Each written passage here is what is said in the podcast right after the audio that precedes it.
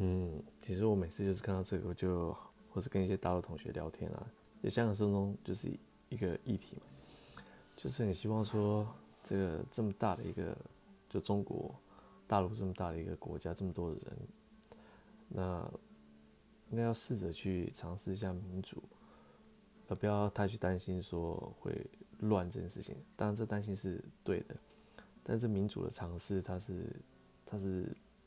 根据根据历史的经验嘛，这是一个人的根据人的本性的问题。你的社会主义、共产主义就是这是不符合人性的嘛？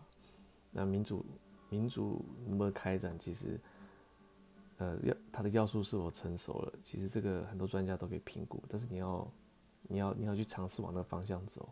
所以中国大陆的不民主，政治上不民主，你其实衍生真的很多问题，而且。大陆人民其实他们也是知道的，只是没。